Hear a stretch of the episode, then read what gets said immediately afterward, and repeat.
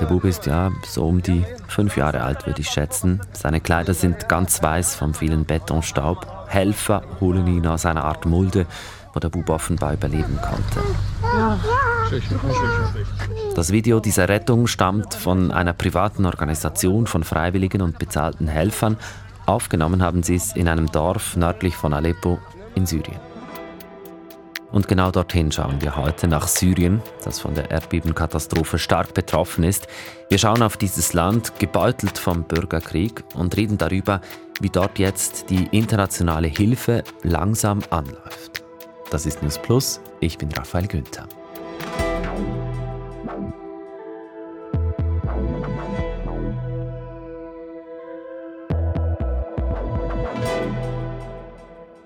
Ich habe Google Maps vor mir und sehe fast ganz Europa, das ganze Mittelmeer und einen Teil Afrikas. Und dann ist rechts dieser rote Fleck, der zeigt die Erdbebenregion. Und wenn ich da mit der Maus etwas näher rangehe, etwas reinzoome, dann zeigt sich deutlich oder noch deutlicher, wie groß, wirklich riesig das betroffene Gebiet ist. Vor allem auf türkischer Seite, aber eben auch auf syrischer Seite. Und da auf der syrischen Seite, da tauchen dann auch gleich Städte auf, die wir aus dem langen Bürgerkrieg in Syrien kennen. Aleppo zum Beispiel, Idlib ist eine andere Stadt. Es ist sozusagen die Katastrophe in der Katastrophe, das Erdbeben im Bürgerkriegsland. Das Drama in Syrien ist, dass äh, wir da ein Kriegsgebiet sind und dass da die Kriegsparteien sich natürlich nicht weniger bekämpfen werden. Ja, das heißt, jeder Partei versucht, ihre Position zu stärken, auch in der Katastrophe. Und das ist, glaube ich, das äh, Gefährlichste, weil dann wird die Hilfe möglicherweise nicht ankommen können.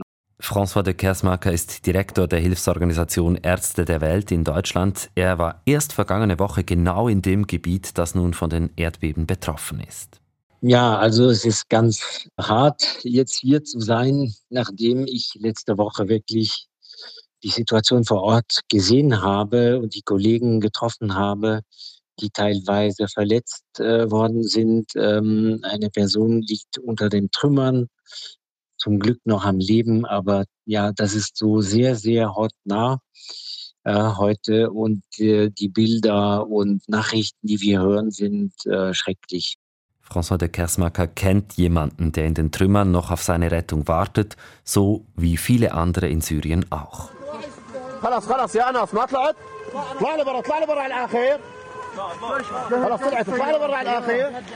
Die Zahl der Todesopfer steigt praktisch stündlich. Die Rede ist allein in Syrien von 1600 Toten, aber es ist schwierig, diese Daten zu überprüfen. Einige Angaben kommen aus den Rebellengebieten, andere aus Regionen, die von der syrischen Regierung kontrolliert werden. Klar ist einzig, das Leid ist riesig. Auf ganz vielen Videos ist zu sehen, wie Rettungskräfte und Spitäler am Anschlag sind.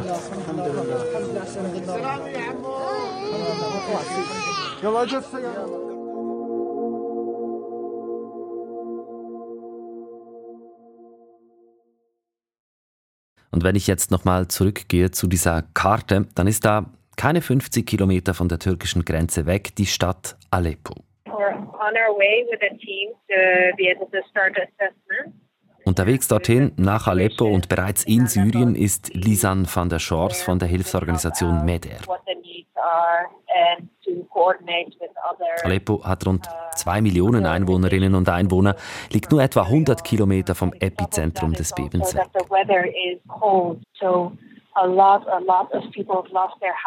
Es sei extrem kalt, erzählt Lisan van der Schors. Ich habe mal nachgeschaut, in Aleppo hat es zwischen minus 4 und maximal 8 Grad. Und bei diesen Temperaturen müssten jetzt viele Leute einfach draußen sein, dauernd. Entweder weil ihre Häuser eingestürzt sind oder weil sie sich nicht in die Häuser zurücktrauen, weil sie befürchten, dass die einstürzen könnten. Spitäler brauchen Medikamente. Sie haben gehört, dass in einigen Spitälern sogar die Leichensäcke ausgegangen seien. Und auch Trinkwasser ist in Aleppo absolute Mangelware.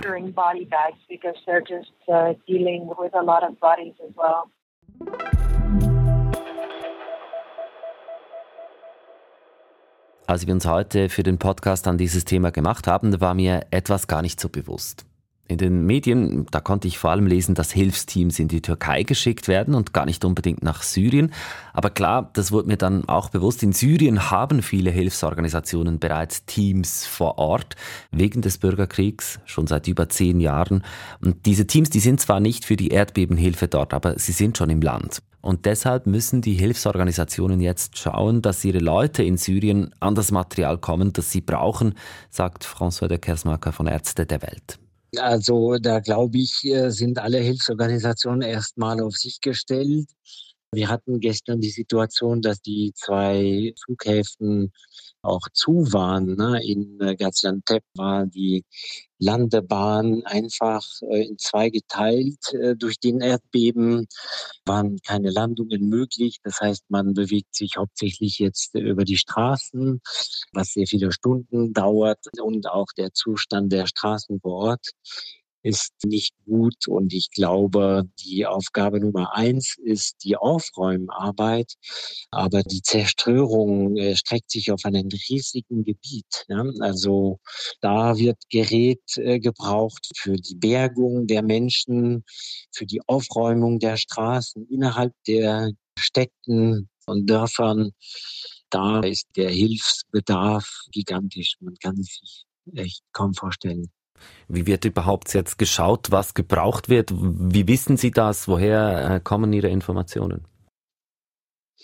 Wir haben seit zehn Jahren schon Kollegen, die vor Ort arbeiten. Wir haben auch Partnerschaften mit lokalen Hilfsorganisationen oder medizinische Organisationen, mit denen wir seit langem arbeiten. Insofern haben wir tatsächlich die Nachrichten von wirklich von innerhalb der Krisengebieten. Insofern können wir sehr, sehr schnell sagen, wo wir was brauchen. Im Moment geht es wirklich darum, uns selbst zu sammeln, unsere Leute zu finden, die Familien von den Kollegen in Sicherheit zu bringen, etc. Insofern sind die ersten Tage äh, verbringen wir ein bisschen mit der eigene Organisation mit der Sicherstellung, dass alle Leute wieder in Sicherheit sind. Und gleichzeitig natürlich werden die Bedarfe festgestellt, wie viel von den Fahrzeugen noch funktionieren, welche Zentren noch funktionieren, welche Lager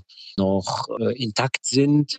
Und auf dieser Basis organisieren wir die Hilfe. Was wir auch wissen, ist natürlich, dass die Menschen alles brauchen. Und mhm. da wir schon die Gegend kennen, werden wir nicht nur medizinischer Bedarf abdecken, aber in den ersten Tagen auch ja, Winterkits etc. verteilen ähm, mhm. in den Gebieten, wo wir aktiv sind. Das, äh, weil die Menschen brauchen jetzt erstmal alles. Inwiefern behindert denn das Kriegsgeschehen ganz konkret auch Ihre Arbeit in Syrien? Wie, wie erleben Sie das? Das Kriegsgeschehen hat natürlich einen großen Einfluss über die Möglichkeiten, sich innerhalb des Landes zu bewegen. Es gibt überall Militärkontrollen.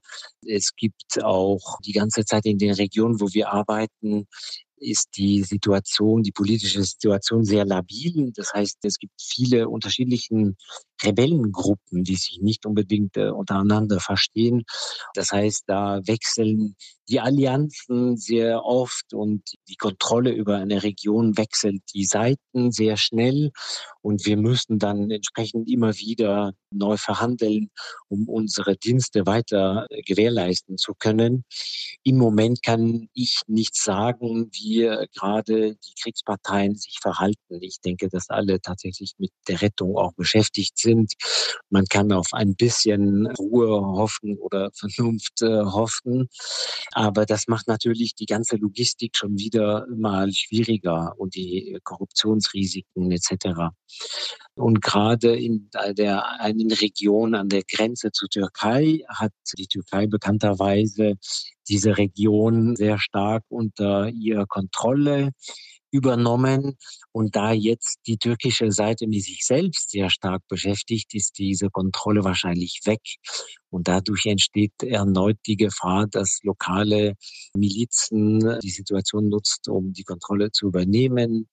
Und das wäre natürlich wieder ein Faktor für Unsicherheit für uns sagt der Direktor von Ärzte der Welt in Deutschland, François de Kersmacher. Er war erst vergangene Woche in Syrien. Wir hoffen, dass äh, die Kriegsparteien jetzt sich auf Leben retten konzentrieren und nicht äh, auf politische Animositäten oder Interessen. Mhm. Das ist für mich das große Risiko.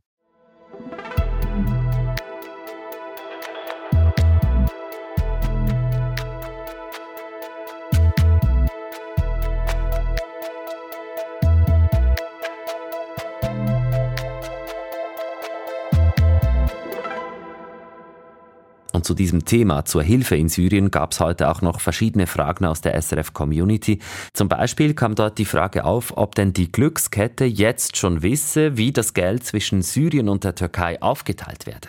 Das ist zum momentanen Zeitpunkt noch nicht bekannt. Es kommt ganz auf die Bedürfnisse drauf an. Das ist Judith Schuler, Kommunikationschefin der Glückskette. Wir wissen, dass viele unserer Partnerorganisationen momentan schon in Syrien tätig sind und sie sind am evaluieren, was sie machen können, wo sie es machen können und wo die größten Bedürfnisse sind. Andere Partner sind dabei, in der Türkei zu schauen, wo die Bedürfnisse am größten sind und ob sie da auch arbeiten können. Wir werden in den nächsten Tagen sehen, wer wo tätig sein wird. Und dann gibt es aus der SRF-Community noch eine andere Frage zu den Spendengeldern. Syrien ist ja eben ein Land, das seit über zehn Jahren im Bürgerkrieg ist, in dem es viel Korruption gibt. Wie kann die Glückskette da sicherstellen, dass das Geld in die richtigen Hände kommt? Aus diesem Grund arbeitet die Glückskette immer mit den Schweizer Partnerorganisationen zusammen, die wir schon sehr lange kennen und die auch schon sehr lange in diesem spezifischen Kontext tätig sind. Also sie kennen die lokalen Strukturen vor Ort, sie arbeiten auch wiederum mit lokalen Organisationen zusammen und konnten über die letzten Jahre ein Vertrauensverhältnis aufbauen. Das ist ganz wichtig, damit wir auch sicherstellen können, dass die Gelder eben in die richtigen Hände kommen. Wer gerne helfen möchte, wer gerne für die Opfer spenden würde, kann das tun über ganz verschiedene Kanäle und bei verschiedenen Organisationen, zum Beispiel eben auch über glückskette.ch. Und wenn auch ihr Fragen habt zum aktuellen Geschehen, Newsthemen, die wir mal beleuchten sollten, dann meldet euch doch direkt bei uns auf 076 320 1037 oder newsplus.srf.ch.